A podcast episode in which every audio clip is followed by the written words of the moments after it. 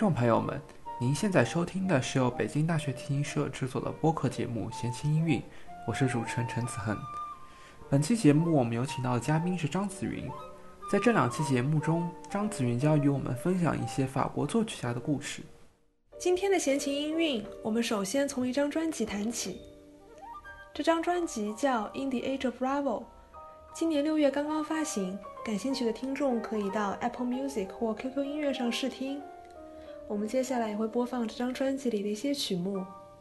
它是长笛演奏家 Ransom Wilson 和钢琴家 François Dumont 合作的法派小品集，收录了拉威尔以及同时代法国作曲家的一些作品。这是一张很有意思的专辑。我们今天之所以介绍它，是因为它作为法派小品集很有代表性。而且这里面大多数曲子本身都是为小提琴所做的。今天就让我们从他出发，简单了解一下这些作曲家以及作品的风格。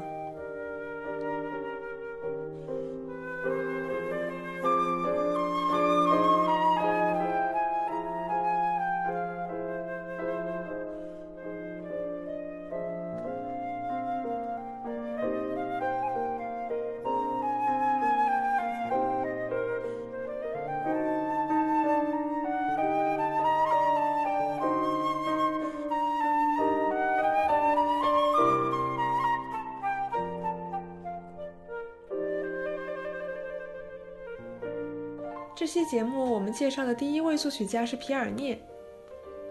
专辑里选取的是他为单簧管所做的《Canzonetta》和他的小提琴奏鸣曲，两首都直接用长笛演奏了。皮尔涅是我们非常熟悉的法国作曲家和管风琴家弗兰克的学生，他曾经作为弗兰克的继任者，担任巴黎的圣克罗蒂德圣殿的管风琴师长达十年之久。他是一位涉猎比较广的作曲家，尤其擅长室内乐。皮尔涅之所以在当代不那么有名，或许是因为他的光芒被当时更加活跃的拉威尔、德彪西、弗雷等人掩盖了。毕竟历史并不总能给每个人以公正的评定。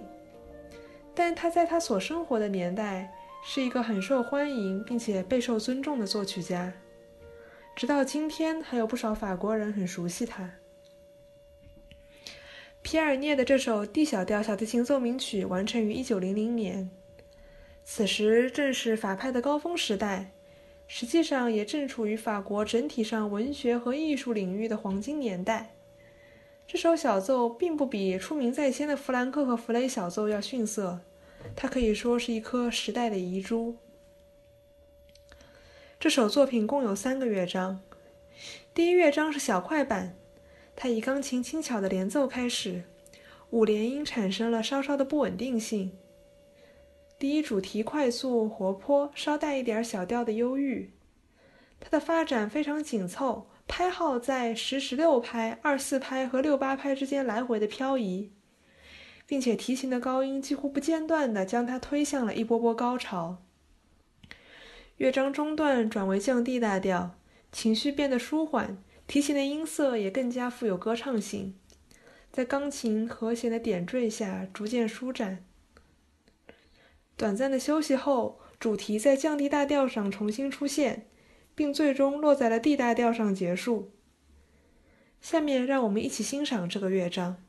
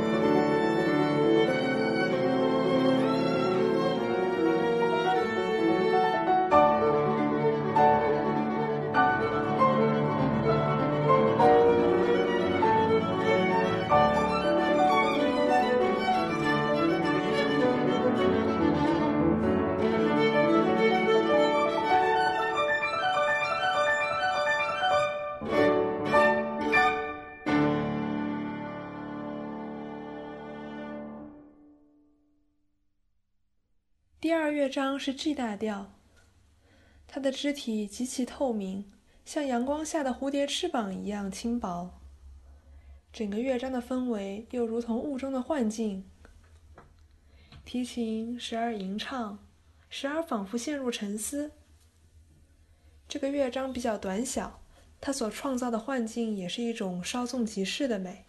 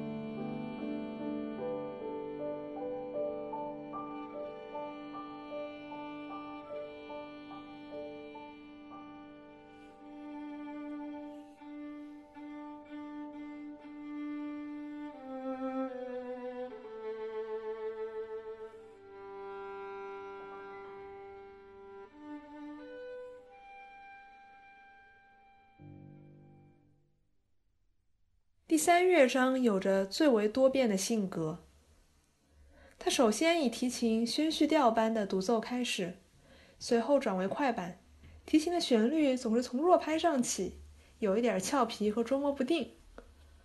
在爬升到一段高音颤音以后，第一乐章的主题陡然插入，片刻之后就消失在了柔和微妙的慢板中，转瞬之间又回到了激烈的快板。这个乐章的尾声激情四溢，有着足够压住全曲的分量。两件乐器共同展示了迷人的技巧。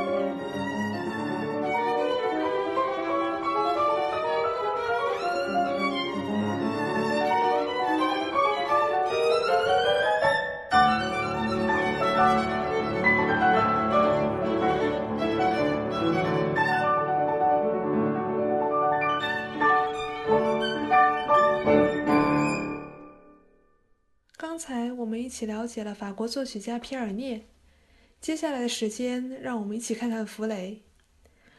我们在几个月前的两期节目里详细的介绍过弗雷，给大家放过他的两首小奏和一些提琴小品，感兴趣的听众可以回放温习。弗雷他是拉威尔的老师，也是拉威尔在巴黎音乐学院遭受质疑时力挺他的人之一。他本人拥有宁静的生活和一种纯粹凝练的风格，这使得他的小品通常给人一种晶莹剔透的感觉。这张专辑选的是他的摇篮曲和长笛的幻想曲，大都反映了这一特点。今天，让我们再来看看他的另一面。